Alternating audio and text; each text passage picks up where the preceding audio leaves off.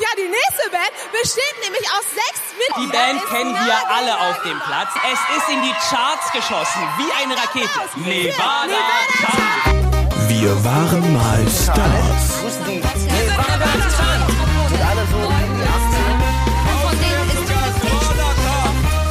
Wir sind Nevada Tan. Ja, hier sind Nevada Tan. Woo!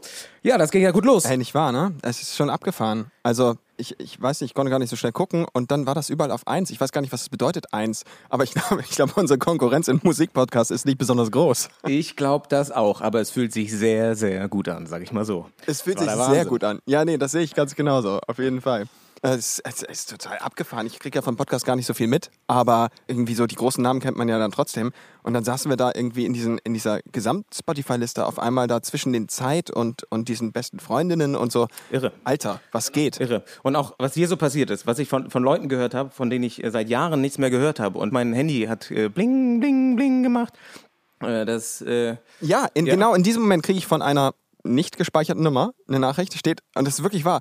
Hey, ich weiß nicht, ob du dich noch erinnern kannst, aber wir haben 2016 öfter mal geskypt. Ich hatte damals eine Band und so weiter. Jedenfalls habe ich zufällig gerade den Podcast gehört. Der wurde mir auf Insta vorgeschlagen und ich habe die erste Folge gehört und fand die super lustig. Und ich denke mir, kein Profilbild. Oh Gott, der Horror. Wie kriege ich das denn jetzt hin, ohne dass ich mich blamier? Und schreibe, hey, Name hier einfügen, was geht?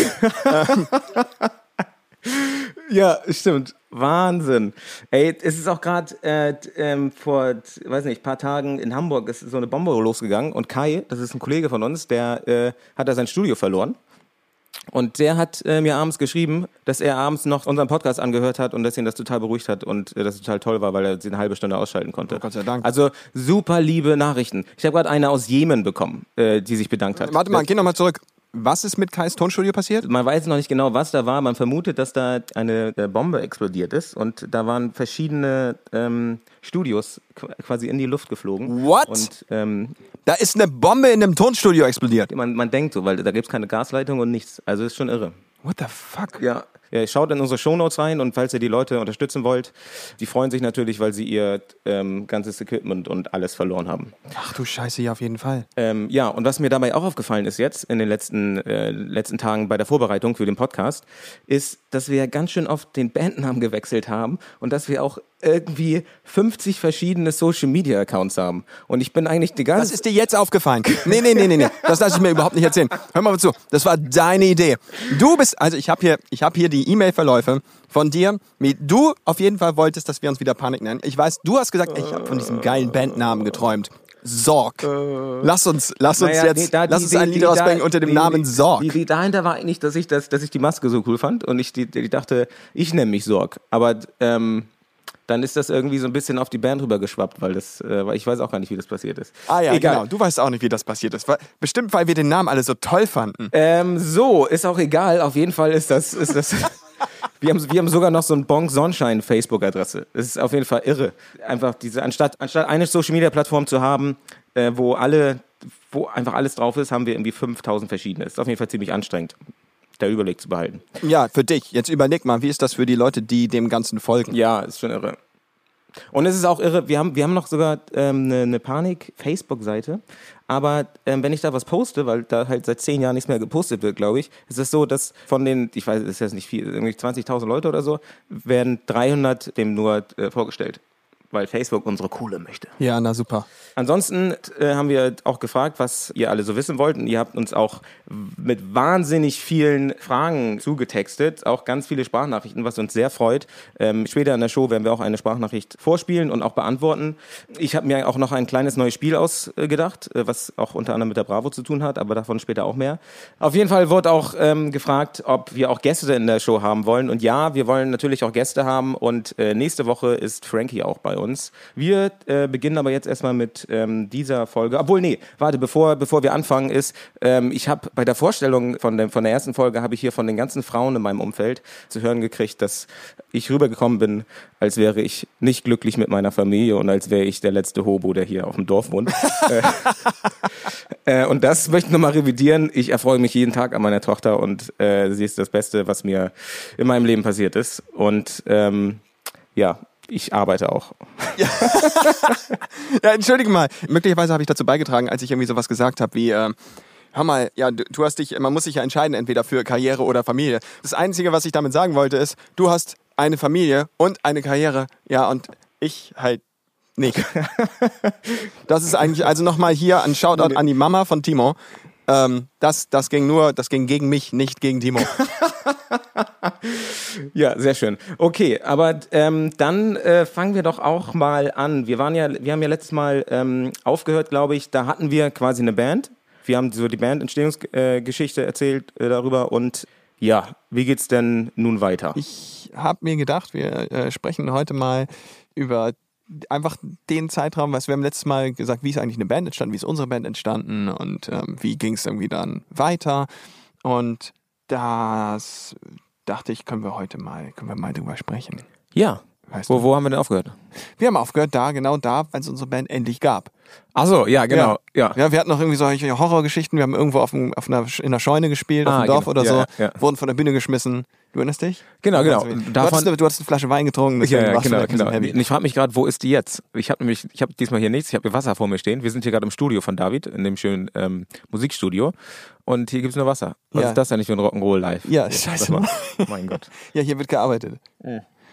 Ähm, Zur Corona-Zeit? ja, ich bin ja also mit meiner besten Freundin hier am Arbeiten und wir sind ja laufend zu zweit, quasi ein Haushalt, deswegen ist das, das ist erlaubt, ja. Also okay. Ja. Und alles andere wird digitalisiert. äh, Skype, Zoom. Bevor wir jetzt anfangen, Dialoge zu führen, dachte ich, vielleicht kannst du mir mal sagen, was für drei Worte du verbindest mit der Zeit nach unserer Bandentstehung bis zu unserem ersten Signing bei Universal. ab jetzt? Ja, ich wär's mit drei, zwei, eins, los! Okay, auf dem Boden unter dem äh, Mischpult schlafen ist wieder kein Wort, aber muss es ein Wort sein? Ja, es muss ein Wort sein. Ähm, Zeit läuft. Studiobett, Produzentenerpressung und äh, äh, Käsebrot von Penny. Ist okay, ist Können wir okay. die Regeln vielleicht ändern, dass das, dass das ein Stichpunkt sein kann? Okay, das darf dafür ein Stichpunkt sein. Okay. Ja? Darf ich nochmal? Nein. Okay. Also wir haben Produzentenerpressung, Käsebrot von Penny und äh, Unter dem Mischpult schlafen. unter dem Mischpult schlafen. Nehmen wir das. Alles klar. Studiobett. Also es klingt auch einfach nach verfälschter Realität, denn es gab kein Studiobett. Ja, ja, okay. Ja, deswegen unterm Studio Mischpult schlafen. Ja, finde ich gut. Drei schöne Worte. Und dann erzähl mir doch mal, wie kommst du auf Produzentenerpressung? Weil wir da unsere Produzenten kennengelernt haben in der Zeit, glaube ich. Also wir waren natürlich auf vielen Wettbewerben unterwegs, was heißt hier natürlich, aber wir waren so eine Band, die hat an vielen Musikwettbewerben mitgemacht. Und bei einem so einem Wettbewerb, da haben wir unsere Produzenten kennengelernt. Und ja, wie war das damals? Das war doch so ein super Bandwettbewerb, der Deutsche Rock- und Poppreis. Äh, hier werdet ihr berühmt. Hier hat auch schon die wahnsinnig erfolgreiche Band Juli ihren Anfang gefunden. Und hier sitzen so A, B, C in der Jury. Und man denkt sich als Band dann natürlich so, yay, voll krass. So, wir werden jetzt berühmt. Stars. Wir gehen mal hin. Genau. Ja, dann gehst du da hin und A, B und C hatten leider gerade keine Zeit, sitzen deswegen heute nicht in der Jury. Wow, das gab's so oft. Wir Ja. waren auch in Berlin und da waren die Fantastischen Vier mit Smudo und so. Und wir waren, glaube ich, sogar zweimal da und er war zweimal nicht da. Zwar hat er leider keine Zeit. So. genau. Das ist halt, gerade doch nicht. Ja, ich kann es ja auch verstehen, aber es ist dann halt merkwürdig, wenn dann der Wettbewerb damit wirbt und man Ja. hat diese Riesenhoffnung und dann hatten wir auch hier diese Riesenhoffnung, sind hingegangen und unser Spot, den wir hatten, um ähm, eins unserer Stücke zu spielen, war um, ich weiß es nicht mehr, ich glaube 8.05 Uhr morgens und das ist eine merkwürdige Zeit. Für eine Live-Show, ja. Nicht nur, weil es halt 8.05 Uhr morgens ist, sondern auch einfach, weil es 8.05 Uhr ist. Aber da fragt man sich doch, was haben die in den Minuten zwischen 8 und 8.05 Uhr schon gemacht? Erstmal dachten wir, yay, wir fahren morgen früh um 8 los. Dann haben wir also nochmal unseren Bassisten, das war damals Steven, angerufen und Steven gefragt, ey, wie sieht's aus? Äh, morgen um 8, also abwarten? Und er so, ja, ja, klar. Ja, aber du weißt schon, 8 Uhr morgens. Und er, was? Nee, scheiße, das geht ja gar nicht. Ich habe Frühdienst. Scheiße. Und dann haben wir da Linke angerufen der zwei, dreimal uns schon mal geholfen hat und dann ist halt Linke mitgekommen, der Gott sei Dank das, die, die Stücke noch drauf hatte und so und dann sind wir morgens um sieben nach Hamburg gefahren, kamen da an und dann haben die uns gesagt, ja, Showtime 8.05 Uhr und eure Bühnenzeit ist fünf Minuten. Das ist ein bisschen, natürlich ein bisschen schwach. Aufbauzeit, glaube ich, aber auch, ne? Ja, wir hatten so super viel Technik, haben wir ja letztes Mal erzählt, mit diesem E-Schlagzeug und dem ganzen, dem ganzen Gerümpel. Und das ist natürlich fünf Minuten nicht besonders viel Zeit. ist natürlich, fünf Minuten ist voll okay, wenn man eine Gitarre hat und eine Sängerin. Aber wir waren ja eine Technikband und das war dann ein bisschen schwierig. Also haben wir aufgebaut, viereinhalb Minuten, angefangen unseren Song zu spielen, das war damals Neustart und wurden auch mittendrin abgebrochen, äh, weil dann war halt leider keine Zeit mehr und wir mussten Platz machen für die nächsten, die dann halt um 8.10 Uhr spielen sollten Ja, ja. einer von unseren späteren Produzenten hatte das wohl gesehen und kam so auf uns zu, wie man sich das eben so vorstellt, ne? mit so einem weißen Hemd, oben ein Knopf offen, Anzughose mit einer Bügelfalte, schicke Anzugsschuhe noch dazu und War die Story nicht, wir müssen, glaube ich, auch noch mal ein bisschen tiefer graben. Ich glaube, die Story war einfach, du hattest damals auch eine Freundin und die war, war schon eine Bombe, sozusagen. und, ich, und ich glaube, die äh, Produzenten haben uns danach nachträglich mal, nämlich mal erzählt, dass der andere Produzent, von dem du gerade nicht gesprochen hast, der hat nämlich das Mädel gesehen und ist danach gegangen und hat dann gesehen, dass wir gleich spielen. Und daraufhin haben die uns irgendwie, glaube ich, gesehen. wow. Das heißt, für Bands, die was werden wollen, nimmt immer eine heiße Frau mit. Die Das Produzenten- wusste ich nicht. Ja, ja, doch, doch. An dieser Stelle danke Samantha. Ja, genau. Ja. Ähm, naja, und dann kam, kam einer von den beiden auf uns zu und hat uns angesprochen, so super, super wichtig. Ne, War einfach nur so, ihr mit mir, Hotelbar, 12 Uhr. Ganz genau. Das war so super komisch. Also, um, okay, und dann ist er auch schon wieder gegangen. Und das das hatten wir so gut, 12 Uhr, ja, gehen wir mal da an diese, an diese Bar. Und sind da hingegangen und dann, weiß nicht, hat er auch nicht so viel gesagt, war nur so, "Hä, das habt ihr ja super gemacht da auf der Bühne und so. Ist schon sehr lange her, ich erinnere mich nicht mehr an den Wortlaut. Wir sind einfach dann mit ihm mitgegangen. Er meinte so, ja, komm mal mit, ich habe hier um die Ecke mein Studio und dann sind wir mit in, in sein Studio gegangen. Und ja, dann Sind uns, die, sind uns die Augen ausgefallen ein bisschen. Also, so. also mir auf jeden Fall, weil wir sind da reingekommen und da waren überall goldene Schallplatten an der Wand und halt so ein, so ein Mischpult äh, von, von hier bis Afrika groß äh, gefühlt. Und das war für uns natürlich, da sind uns die Kinnladen runtergefallen, weil wir bisher nur in der Garage von deiner Mutter geprobt haben und auch Sachen aufgenommen haben. Und das war natürlich Wahnsinn. Ja, und dass diese, diese goldenen Platten, die da hingen, auch eigentlich für, für ein ganz anderes Musikgenre waren, als das, was wir nicht machen wollten. Der, der hatte ja früher in der Band von Dieter Bohlen gespielt und es war halt alles so Casting-Künstler, die du, wenn du in einer Band bist und super jung, natürlich total verurteilst. Und, und wir waren ja totale Schulmusikrocker. so. ja, irgendwie so eine, so eine Rockband, Rock-Pop-Band halt irgendwie. Und das, aber es war uns vollkommen egal. Wir dachten einfach, wir haben nur eine riesen Chance gesehen und dachten so, oh mein Gott. Let's do this. Ja. So, Cut, äh, ein halbes Jahr später, David und ich haben die Schule abgebrochen und schlafen auf dem Studioboden und nehmen unsere Songs auf. Halt von morgens um acht bis abends um fünf Morgens. Ja. Uhr morgens. Also, Was? Okay. ja. ja, anfangs nur am Wochenende sind wir dann immer öfter nach Hamburg gefahren. Und irgendwann haben Timo und ich dann halt gesagt, so, yo, das ähm, wird ganz schön krass hier. Lass doch mal ein bisschen weniger Schule machen und ein bisschen mehr Studio.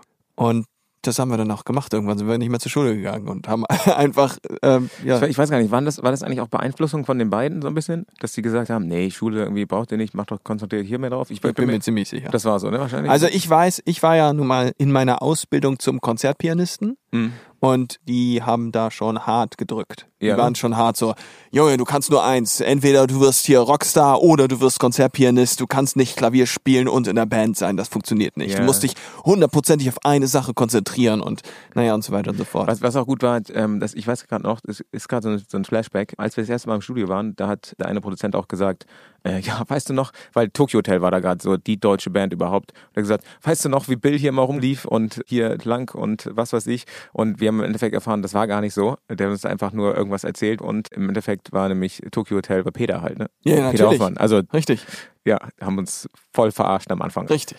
Also der eine Kollege war halt auch Doktor der Philosophie und ich will sagen in Rhetorik relativ gut. Der konnte gut reden, der konnte auch gut überreden, gut manipulieren. Ja. Er selbst hatte eine Frau, die hatte er geheiratet, die war jünger als wir.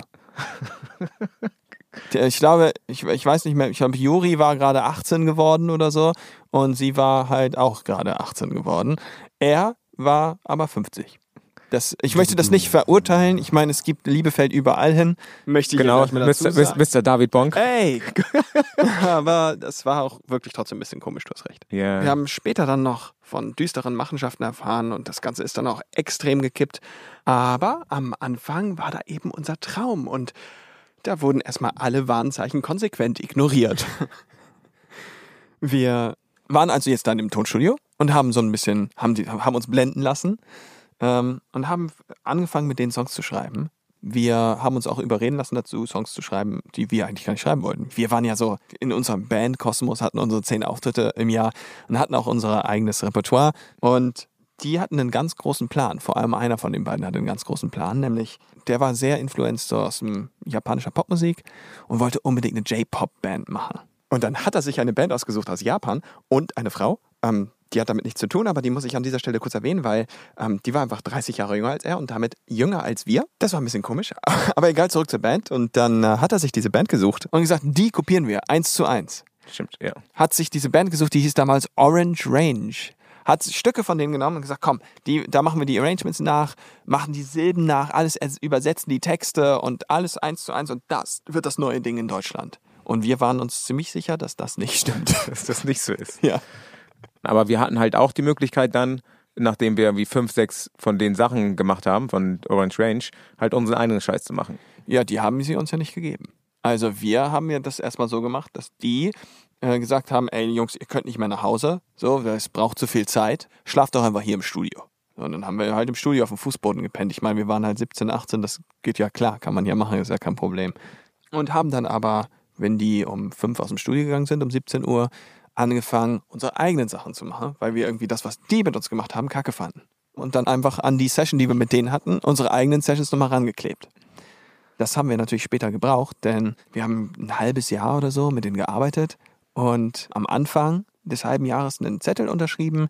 Das ist aber auch gang und gäbe, dass man so sagt, quasi die Produzenten sagen, wir investieren jetzt hier, was weiß ich, sechs, neun, zwölf Monate Zeit und kriegen kein Geld dafür. Wenn ihr dann einen Deal macht mit einer Plattenfirma, dann werden wir aber auch die Produzenten. Wir haben dann äh, unsere Stücke nachts aufgenommen. Oh Gott, da gibt es so krasse Aufnahmen von, weil Timo immer eigentlich eine Kamera dabei hatte Ja, das stimmt. und irgendwie alles gefilmt hatte. Ja, genau. Ich bin ja, ich bin ja auch äh, Kameramann und Regisseur jetzt quasi nach der Bandzeit. Und damals habe ich das halt auch schon immer gemacht. Ja, genau, die haben noch so, äh, erinnerst du dich daran, uns so Beschäftigungstherapien gegeben. So, hört mal das und das Lied und, und hört euch da die Akkorde raus, so von irgendwelchen damals für uns sehr komplizierten K-Pop-Geschichten und so weiter und so fort. Dafür, dass wir dann abends was zu tun hatten und nicht unsere eigenen Songs machen und dann das die ganze Nacht durch und dann am nächsten Tag halt super müde sind und nicht mehr mit denen arbeiten können. Das Ding ist, dass wir die Songs ja halt doof fanden, die wir tagsüber gemacht haben und deswegen auf jeden Fall trotzdem an die Akkord-Sessions dann natürlich noch unsere Songs rangehängt haben und dementsprechend einfach nur noch müder waren. Nee, genau. Und äh, da kommen wir auch schon äh, zum zweiten Wort, nämlich Käsebrot oder Käsestulle, ähm, weil wir waren zuerst in diesem tollen Studio und nach einer Weile, weil sich dann nicht so viel getan hat, sind wir dann in das andere Studio gekommen von dem anderen Produzenten. Und das war eher so in so einem alten ranzigen ähm, Fabrikkomplex. Äh, ganz rough, also nicht mal irgendwie Tapeten an den Wänden oder irgendwas. Und darunter war ein Penny. Und wir hatten ja auch keine Kohle und nichts. Wir waren halt auch Schüler eigentlich. Und die wollten aber auch nicht so viel investieren. Dann hatten wir halt immer pro Tag, keine Ahnung, was, 15 Euro jetzt oder Zu dritt. und haben uns dann halt da immer Schwarzbrot und, und Käse geholt und haben uns das immer reingepfeffert. Und was, was haben wir noch gegessen? Ähm, diese Yum-Yum-Nudeln. Nu- Genau, diese Yum-Yum-Nudeln, die haben Ja. wir reingeballert. Gab's für 29 Cent. Noch nicht mal warm gemacht, also manchmal warm gemacht, wenn es gut ging, aber auch teilweise auch einfach nur getrocken ge, gemampft. ist aber ganz schön. Also die kann man so trocken essen und äh, die kann man mit dem Gewürz essen, mit dem Öl essen, mit dem Gewürz und dem Öl. Genau, das stimmt, das stimmt. Sehr nahrhaft auf jeden Fall haben wir uns ernährt. Ja, ja, ja. Genau, und dann nach einiger Zeit haben wir dann festgestellt, so, wow, irgendwie ist das alles ein bisschen, also das ist, das ist ein bisschen merkwürdig. Wir würden irgendwie gern mal vielleicht unseren Eltern erzählen, was wir hier machen. So, und das war das erste Mal, dass das so ein bisschen weird wurde, weil die Produzenten hatten sich dann so überlegt, wir sollten mal gucken, was es für Alleinstellungsmerkmale gäbe für uns und so und hatten sich dann welche überlegt, so dass der eine, der ist so der harte, der andere ist der verständnisvolle, der andere ist der Hip-Hopper und so weiter und so fort. Hier zum Beispiel für mich so David, hier du bist so der Androgyne. Du, ich ich habe natürlich viel mitgebracht, muss ich auch sagen. Ich habe Schlaghosen getragen und habe mich auch immer gerne in äh, Frauenjacken gesteckt, weil ich einfach dachte, die stehen mir besser als so diese Männer-Kartoffelsäcke. Und das wollten die dann noch verstärken, meinten dann, ich, ich dürfte mir doch immer, immer so die Nägel lackieren und Mascara benutzen. Lederhosen tragen. Ja, richtig, so und das ist jetzt alles nicht verruflich und Nagellack trage ich heute noch, finde ich auch total schön. Aber es war doch irgendwie für die Jungs, die 2006 vom Dorf kamen, gerade war das ein bisschen merkwürdig und dann wollten wir mal unseren Eltern davon erzählen. Und ich weiß doch, wie die dann so gesagt haben, oh ja, mm, willst du zu Mami? Ach so, ja, ja, ja, stimmt. ja, Ja, willst du mal mit Mami drüber sprechen, ist vielleicht besser, ne? Wo man sich so angefangen hat, richtig schlecht zu fühlen. Ja. Und das waren dann auch die Zeitpunkte, wo sie dann ankam mit so neuen Verträgen, wo dann so rechte Abtretungen drin standen, wo wir dann auf einmal weniger Rechte bekommen haben und wir das ja sowieso alles nicht verstanden hatten, weil wir noch viel zu jung waren dafür und, und uninformiert und es auch noch nicht so viel Informationen gab bei Google, dass man sowas einfach finden konnte. Und ein Anwalt viel zu teuer gewesen wäre, wollte ich da gerne mit meinen Eltern drüber sprechen und auch da kam dann wieder, hm, ja, ne, wollt ihr zu Mami und Ja, Papi? Also Das war natürlich äh, ein bisschen schwierig, da so rauszukommen. Und dann haben wir einfach, einfach erstmal weitergemacht, weil wir hatten ja jetzt auch viel investiert, äh, viel Zeit investiert und wollten unbedingt, dass das auch irgendwie klappt. Als so deren, deren japanische Coverstücke mit uns fertig wurden, haben die angefangen, mit uns zusammen die auch live zu proben. Ähm, erinnerst du dich daran, wie wir Universal unsere Musik präsentiert haben? Ähm, ich, also ich dachte, das wäre live gewesen. Wir haben nämlich dann auch angefangen, quasi so Showcases zu spielen. Genau, die waren noch bei uns im Studio, haben das gesehen und gesagt, das wollen wir nicht. Ja, ja, Und dann haben wir, dann wurden diese, ähm, dann wurden Live-Showcases geplant. genau, genau. Ja. Wir hatten, wir hatten irgendwie fünf oder sechs ähm, Ab Plattenfirmen abgesandte, nette Menschen, die dann im Studio waren und uns gehört hatten mit diesen japanischen Coverstücken und die fanden das irgendwie alle relativ schwach. Und dann haben wir nochmal, unsere Produzenten haben da nicht aufgegeben, die haben dann gesagt, komm, wir machen jetzt Showcases. Wir machen so richtig, wir machen so ein, so ein richtiges Ding in Hamburg. Oh mein Gott, war das weird. Denn 2006 war irgendwie kein Instagram, Facebook fing gerade an in Deutschland, aber so sowas wie Internetmarketing, Internetpromo hat ja gar nicht existiert. Wir mussten irgendwie dafür sorgen, wenn wir live spielen, und wir hatten nämlich das Knust gebucht, da passen so 500, 400, 500 Leute rein, dass das auch voll wird. Als unbekannte Band gar nicht mal so einfach. Dann haben wir Flyer gedruckt, wo einfach nur unsere Gesichter drauf waren und drauf stand, ich weiß nicht mehr welches Datum es war, 30.04.2006, Knust, Nevada Tan. Und, Und haben haben- die verteilt. einfach. Ja, und zwar richtig Schulen. heftig. Wir sind selber an die Schulen gegangen und haben da an die schwarzen Bretter diese Sachen rangeklebt, über die Stundenpläne rüber, Sticker gemacht, alles voll gemacht und dann mit Street Teams das gemeinsam gemacht. Wir haben, das ist ja etwas, was es heute gar nicht mehr gibt. Ich weiß, da gab es ein Mädchen, die hieß Lena, die wurde ins Studio eingeladen. Und es war irgendwie eine Freundin von irgendwem, ich Stimmt. weiß nicht mehr. Die Ja, kam ja, ins Studio ja, und dann haben wir der tausend Sticker in die Hand gedrückt und gesagt, hier, mach mal. Ja, genau, richtig, stimmt. Und die war so, ähm, ja, warum eigentlich nicht? und dann Wow, hat die geholfen. Und dann haben wir mehrere Street-Teams gemeinsam entwickelt und. Äh, versucht in Hamburg dieses Flyer zu verteilen und es irgendwie unmöglicherweise geschafft, diese Knust-Show auszuverkaufen als Band, die kein Mensch kannte. Ja, das war schon krass. Dann kam zu dem Konzert dann nämlich nochmal die Plattenfirmen und zwar Sony und Universal. Genau. Was man dazu sagen muss, wir haben davor auch noch ein paar Showcases gespielt in Berlin und sowas. Und in Berlin hatte uns ähm, der Praktikant äh, der Rockabteilung von Universal hat uns gesehen, Julian Krohn, und hat gesagt, Junge, die Band, die ist richtig gut, hat er gesagt. Genau. Und das Lustige war, dass wir bei den ähm, Live-Shows natürlich unsere Stücke gespielt haben, hauptsächlich. Ich glaube, ein, zwei von den anderen Sachen war da noch bei, aber wir haben hauptsächlich unseren Kram gespielt. Und daraufhin hat Universal dann gesagt, ach ja, der, der Praktikant sagt, das ist, das ist toll und das ist cool, dann gucken wir uns das nochmal richtig an so. Ja, voll merkwürdig, weil die waren ja vorher schon mal im Studio, hatten es gehört und haben da Genau. gesagt, Kacke. Ja, ja, genau. Und jetzt hat der Prakti aber gesagt, nee, das ist voll geil. Ja, ja. Ihr müsst unbedingt mal nach Hamburg. Dann sind wir halt nach Hamburg gekommen, in diese ausverkaufte Show mit diesen ganzen Teenies, die eben in der Schule den Flyer in die Hand gedrückt bekommen haben Hm. und haben natürlich gedacht, ach du Scheiße, was ist das denn Geiles? Das war natürlich eine riesen Illusion, weil diese Show hätte niemals ein zweites Mal funktioniert. ja, ja, ja. Aber das hat natürlich hier jetzt in diesem Sinne dann extrem gut funktioniert, weil wir dann innerhalb von zwei, drei Wochen einen Deal hatten mit Universal. ja. Was wir nicht wussten, war, dass zu diesem Deal eine Menge Geld geflossen ist an die Produzenten als Vorschuss. Ein Vorschuss ist normalerweise einfach dafür da, dass der geht dann an die Künstler oder die Produzenten, je nachdem, wer der Vertragsinhaber ist, um so eine Produktion auch zu finanzieren. Und da kriegt aber der Produzent bzw. der Künstler auf jeden Fall etwas von ab. Die teilen sich das so. Da gibt es Richtlinien, wie viel das sein müsste und wie viel es sein sollte, Branchenüblichkeit und so weiter und so fort. Und diese Richtlinien wurden bei uns nicht eingehalten, denn wir haben, als wir unterschrieben haben, einfach weiter auf dem Studiofußboden geschlafen. Wir haben weiter einfach da irgendwo nachts unsere Songs irgendwie versucht zu, zu, hinzukriegen und zu produzieren. Genau, weil als wir den, den Vertrag unterschrieben hatten, hieß es ja dann, okay, dann macht mal ein Album und wir brauchen, ich glaube, 14 Stücke, weil B-Seiten, damals gab es noch B-Seiten. Wenn du zum Beispiel exklusiv bei iTunes äh, auf die Startseite kommen wolltest, dann brauchtest du noch einen extra Titel und wenn du sonst irgendwas haben wolltest, irgendwie B-Seiten auch für Singles. Damals gab es ja noch Singles.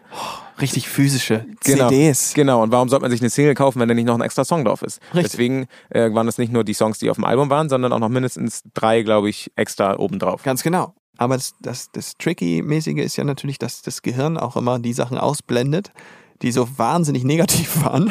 Ja, ja. Das passiert uns ja ganz häufig, wenn, wenn, wenn ich irgendwelche Sachen sage. Zum Beispiel war das neulich so, dass ich gesagt habe, weißt du noch, als wir bei Stefan Raab gespielt haben? Du meintest, wir haben, wir haben bei Stefan Raab gespielt? Das hattest du komplett ausgeblendet. Und du erzählst mir manchmal Dinge, die ich auch so komplett weggeschoben habe und Ja. überhaupt nicht mehr weiß. Ja, aber jetzt bei Stefan Raab gespielt zu haben, war erstmal nichts Negatives. Nee, naja. Wenn, wenn, wenn, du die Außer- Show, wenn du die Show anguckst, dann schon. Okay. Wenn du es nochmal anhörst, dann. Äh, Ja, außer deiner, deiner Performance dann vielleicht. Ja. Genau, ja. Hattest du deinen Text vergessen? Nee, aber ich war generell nicht gut. aber das ist eine andere Geschichte. Aber trotzdem ist es, ist es lustig, dass wir teilweise Geschichten erzählen und ja, wie sie selbst nicht mehr wissen. So. Und da ist halt auch so ganz viel Kram passiert, den, den wir uns auch, den wir einfach verdrängt haben.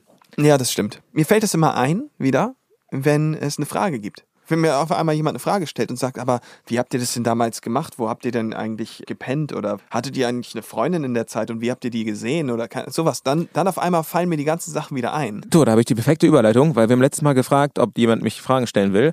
Und ähm, wir haben eine extra Handynummer eingerichtet und da kamen tatsächlich sehr viele Fragen. Und ich habe hier mal eine, vielleicht können wir die beantworten. Die Frage ähm, kommt aus Russland, weil wir in Russland auch eine sehr treue Fangemeinde haben. Und äh, die ist wie folgt. Um, hey guys, uh, it may seem like a weird question to you, maybe, but that is something that really bothers me. So, back in 2000s, different music awards and TV performances, it seems like you are lip syncing to a pre recording, uh, while on your live shows and festivals, you played incredibly well without it. So um, maybe you could let me know why was it like this, and thank you so much for your answer. Oh mein Gott, ist das lieb. Und mein Gott spricht die tolles Englisch. Ja, das stimmt. Das, ähm, warum haben wir in manchen Shows Playback gespielt oder, oder vorher aufgenommene Playback-Tracks abgespielt und nicht live, weil wir ja angeblich nach dieser Dame, sehr nett, danke für das Kompliment, Ja. so incredibly well ähm, live gespielt haben. Das hat ja Timo eigentlich gerade schon gesagt, nämlich Timos Performance war einfach sonst immer so schwach. Nee, das ist halt so bei so einem Dome zum Beispiel oder Bravo Super Show oder anderen TV-Shows ist es so, wenn da fünf oder zehn Bands spielen, dann müssen die ja normalerweise auch immer umbauen und so. Das heißt, entweder mit mal zwei Bühnen und während die einen spielen, bauen die anderen schon die nächste Kram auf der anderen Bühne auf. Aber Dome und Bravo Super Show hat das halt nicht. Und deswegen musste da eigentlich jeder bis auf vielleicht ein Eck ganz zum Schluss Playback spielen. Genau, das ist ja nicht nur eine Fernsehshow, die geschnitten ist, sondern da stehen ja oft auch 15.000, 20.000 Leute vor der Bühne. Und da kann ja nicht eine Band auf die Bühne gehen und dann spielen und danach ist dann erstmal 30 Minuten Pause und 20.000 Leute warten und dann spielt der nächste, sondern äh, das muss alles an, an Performance, an Performance, an Performance, an Performance kommen. Und deswegen war dann die Lösung dafür einfach, lasst es doch einfach Playback machen. Zusätzlich ist es so, dass Bands in Popmusik auch seltener vorkommen. Es sind ja oft Einzelkünstler in Popmusik. Und Einzelkünstler, da einfach ein Halbplayback abzufeuern und ihn dann halt live singen zu lassen oder sie dann live singen zu lassen, ist natürlich äh, viel einfacher und günstiger, äh, als eine ganze Band halt dahin zu stellen. Und dann kommt ja offensichtlich die Band vom Band. Da hat man als Band einfach auch ein bisschen schlechtere Karten. Ja, wir fanden das damals auch richtig kacke und haben auch alles da versucht, weil wir selber solche Leute waren, die Auftritte analysiert haben und geguckt haben, okay, wie stehen die Mikrofone da und so. Wir haben, wir haben quasi dann noch auf der Bühne, als wir geprobt haben, quasi noch Mikroständer ans Schlagzeug gestellt, damit es nicht ganz so scheiße aussieht, damit das Schlagzeug nicht alleine da steht, damit es nicht so offensichtlich ist, dass das Playback ist. Ja, aber ich glaube, wir haben auch RTL damit sehr genervt. Ja, also es halt, wir wollten immer live spielen, haben extrem viel genervt, dass wir live spielen wollen. Und die haben uns einfach nicht gelassen. Also haben wir dann Live-Version vorher gespielt in unserem Proberaum, als wäre es live und das dann als Playback abgespielt, damit das Publikum wenigstens etwas kriegt, was nicht so klingt wie auf der CD. das ist A. B. Wussten wir aber, die merken es ja eh, dass es Playback ist. Dann machen wir auch kein Geheimnis draus und haben einfach auf den DJ, der immer sozusagen so, so einen riesen äh, Laptop mit dabei hatte, da haben wir dann Playback Rocks riesengroß draufgeschrieben oder mitten im Song die Gitarre auf der Bühne zerschlagen äh, und die Musik lief ja weiter. Großartig, das kann man auch googeln, das ist glaube ich bei YouTube. Ja. Genau, da gibt's so, ein- so ein Video, das heißt, glaube ich, Davids Guitar Smashing Moments Ja, oder so. Ja, und das ist, äh, da wurden wir natürlich dann auch nicht so besonders oft mehr eingeladen. Ach, nee.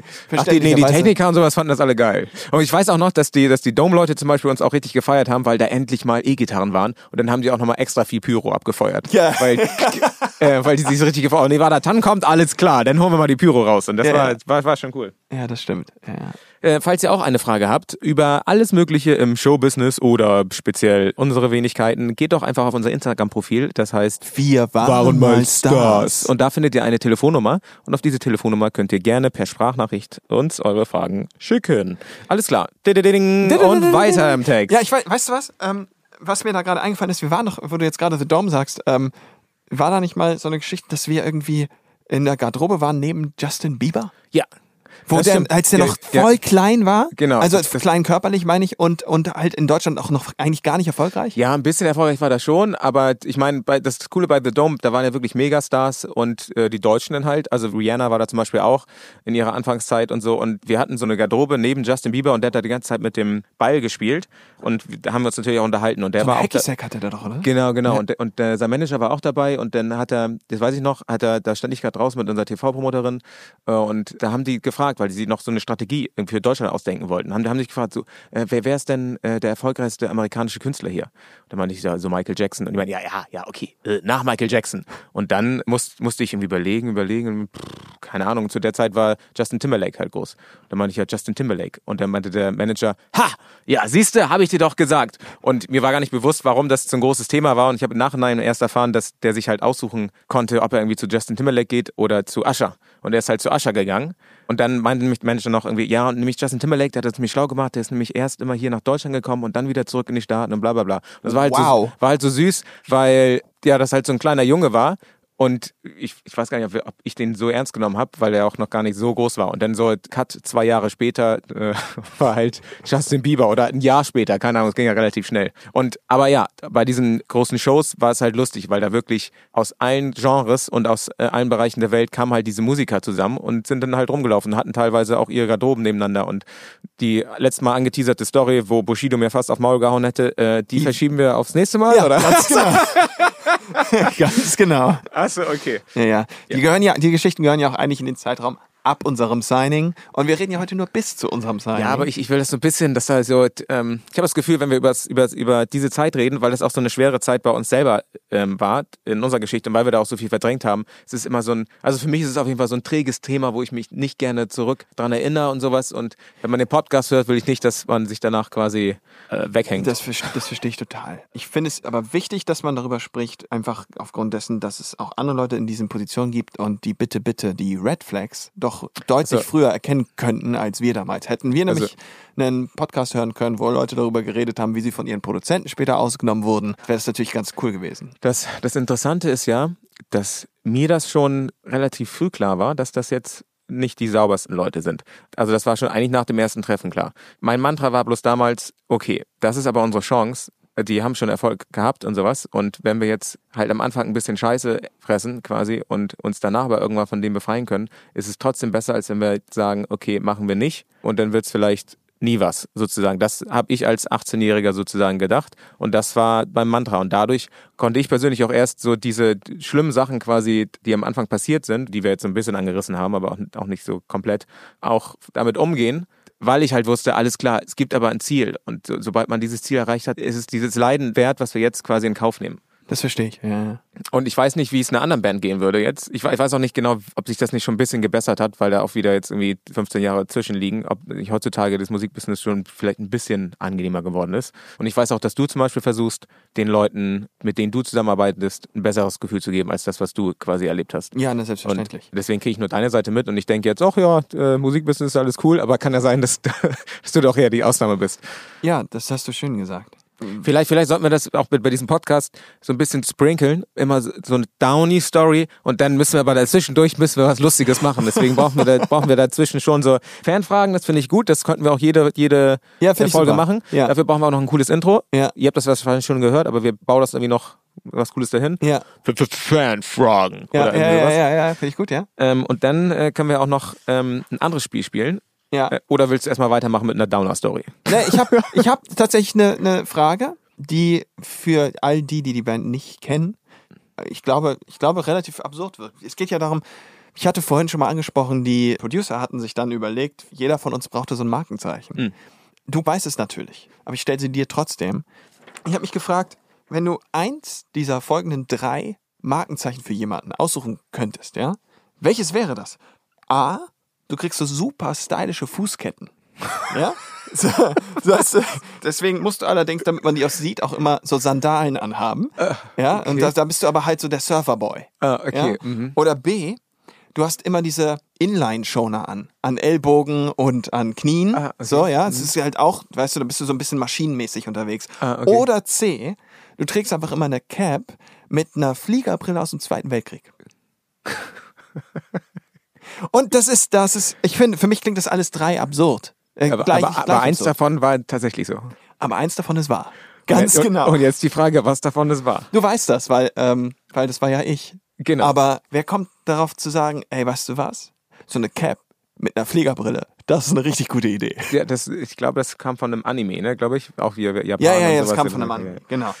Ich weiß doch, wir hatten so ein Fotoshooting, da waren wir so ein bisschen auf Identitätssuche während genau dieser Zeit und dann hatte der Fotograf oder die Fotografin war es, so eine super Idee, hey, wir verkleiden euren Schlagzeuger als so einen Typen, als so ein Mitglied aus so einer Gang aus dem Film Clubwork Orange. Ja, ja, ja. Und jetzt möchte ich irgendwie nicht sagen, äh, dass ich irgendwie ein Kunstbanause bin, weil ich diesen Film nicht kannte mit 17, aber ich kannte ihn halt nicht und dann wurde er irgendwie dargestellt wie so ein Schlägertyp aus diesem Film und hatte so eine Taschenuhr und so ein, äh, wie heißt das, Monokel. Äh, Ja. Und, kein, was ist, und der Typ war 17. Was soll denn das? ja, ja, ja. Also, Ja, aber zu der Zeit sozusagen war ja Tokyo Hotel gerade das A und O und da war das ja auch, ich meine, die haben es von Natur aus ein bisschen mitgebracht, so, aber da war es halt auch der, der Hip-Hopper-Gitarrist und äh, der Anime-Sänger. Dann gab es da sowas wie As 5, äh, wo natürlich auch bei den Boybands auch extrem durchgestylt wurde. Das ist der Bad Boy, das ist der Süße, das ist der Schüchterne, das ist der, keine Ahnung. Und so, das wollten sie bei uns halt auch machen. So. ja. Und, und sag mal, ähm, hättest du die Wahl, international extrem erfolgreicher Videomensch zu sein Mhm. oder international extrem erfolgreicher Rockstar zu sein? Wofür würdest du dich jetzt, heute lieber entscheiden? Jetzt heute? Ähm, wahrscheinlich fürs Ersteres, weil ich aber auch das Erste halt schon erlebt habe. Das zweite schon erlebt habe. Ja, das Zweite habe ich ja schon erlebt. genau. Wahrscheinlich für das erste, weil ich das erste schon Nee, ich entscheide, würde mich, glaube ich, fürs Erste entscheiden. Da, da arbeite ich auch dran. Aber ich möchte das nicht missen, quasi eigentlich auch auf Bühnen zu stehen, weil das einfach super Spaß bringt mit dir quasi und mit den anderen Jungs Musik zu machen. So. Aber ähm, bei mir ist es auch so, dass ich mit sechs schon vorm Spiegel stand und ACDC nachgetanzt habe und gleichzeitig aber auch kleine Filme produziert habe. Deswegen schlägt mein Herz eigentlich für beides. Ach so. Ja. Ich habe auch noch einen, ich habe noch einen Upper. Aber okay, ja, das ist gut, ja. wir haben ja wir haben viele Songs zusammengeschrieben, du und ich. ja. Ja. Und Timo hat so ein Talent dafür, Dinge ganz gut auszudrücken und ich habe, glaube ich, ein Talent dafür, auch Dinge ganz gut zu verstehen dann und umzusetzen. Und Timo hat, wenn wir Songs geschrieben haben, ganz oft so gesagt, ey, ja, ja, jetzt muss das so ein Teil hin, so. Das, das war ein bisschen schwierig zu verstehen, aber irgendwie, weil wir uns halt aus dem Kindergarten kennen, habe ich schon immer ziemlich genau gewusst, was er meint. Du konntest mich interpretieren. Ja, jetzt hat er mir letztens eine Sprachnachricht geschickt und gesagt, ey David, kannst du mir, kannst du mir mal sagen, was ist das für ein Song? Oh. Und ich fand das irgendwie wahnsinnig cool. Und deswegen habe ich Timo vor dem Aufzeichnen dieses Podcasts ein Lied gezeigt. Und möchte jetzt sagen, Timo, kannst du mir nochmal singen? Wie geht das Lied? Jetzt? Ja, jetzt. Ähm, ups, da, na, na, na. Na, na, na, na, na, na, na. Hold on. Ja. Das ist gut, das reicht doch. Das reicht doch.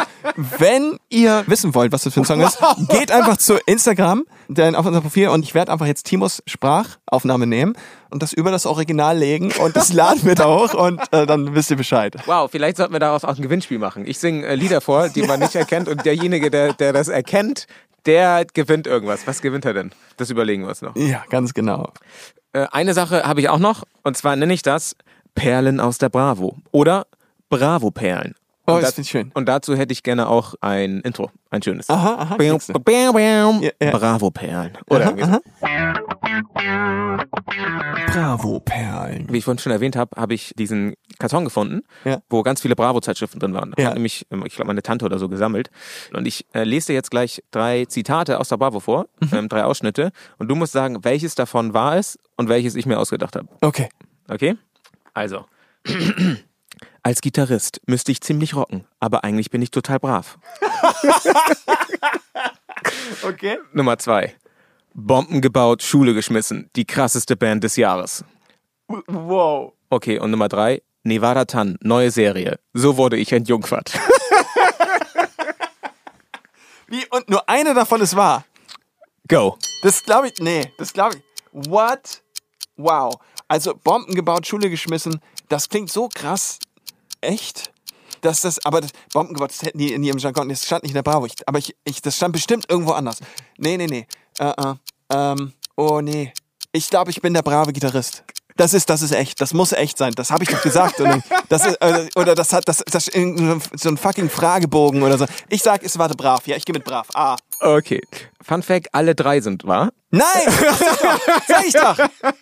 Sag ich Bomben gebaut, Schule geschmissen war von unserem ersten Cover. Die, Ah. die, die krasseste Band des Jahres. Und Nevada Tan, neue Serie. So wurde ich entjungfert. Äh, das äh, war noch so ein, so ein Frankie stand da noch bei. Frankie. So wurde ich entjungfert. doch. Wow!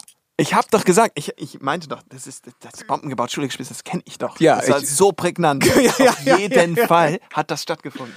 Ja, das würde ich sagen, machen wir jedes Mal jetzt. Wie, wieso denn Bomben gebaut? Ich Weil- glaube, Juri hat nämlich in, irgendwie in seiner Schulzeit mal so eine kleine Bombe gebaut. Und das war die Story, die er erzählt hat. Und jetzt- Schule geschmissen war von uns beiden auf jeden Fall. Ja, und Frank wurde auf jeden Fall mal entjungfert. Und die Story, die. Wurde er das mal? ja, na Mensch. Der Glückliche. Ja, genau. Ähm, und das war's. Bis zum nächsten Mal bei Bam, bam, bam, Bravo Perlen. Oh, das war schön. Das, äh, das hat mir gefallen. Ja, Hat dir denn eigentlich die negativen Erfahrungen, die du gemacht hast, im Nachhinein, hm, haben die dir die Lust am Musikmachen genommen? Also hast du jetzt noch Bock, Musik zu machen oder denkst du so, oh nee, eigentlich habe ich gar keine Lust dazu?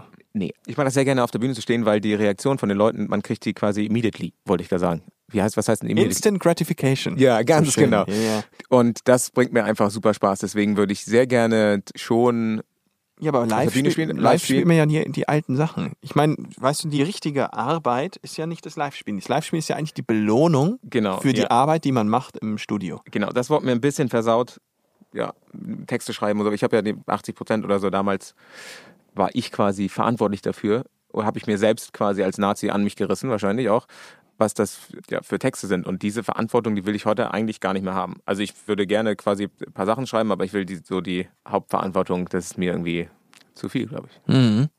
Ja, das kann ich total verstehen. Weil Hast du keinen Bock, mit mir Sprachnachrichten zu schicken? So Sowas. Ist Ja, alles klar. Ja, ja. Muss auch sagen, ich äh, mag gerne Texte schreiben, wenn, wenn wirklich ein aktueller Anlass ist. Aber ich, wir haben ja auch, nachdem die Band aufgehört hat, haben wir auch Alben für andere produziert und, und Songs für andere und sowas. Auch kleiner Fun Fact, der erfolgreichste Song von uns ist ja auch gar nicht ein Song von uns, sondern ein Song für eine andere Band, die wir geschrieben haben. Ja. Und das war aber auch so, dass ich da über eine, eine richtige Situation geschrieben habe, die mich selbst betroffen habe. Aber jetzt, dass ich ein ganzes Album schreiben würde, jetzt mir das aus der Hand saugen sozusagen, das ist einfach für mich zu viel Arbeit. Da Ich gibt's Leute, die wohne auf dem Dorf mit meiner Family. Und jetzt geht's mir so schlecht. Ich muss wieder Holz einholen. Na, dann muss ich das machen. ja, dann, ähm, das ist doch gut. Ja. Na gut. So, und auf diesem High Note, äh, äh, hören wir auch auf, oder? Ja, dann kommt das Outro in 3, 2, 1. Wir waren mal Stars.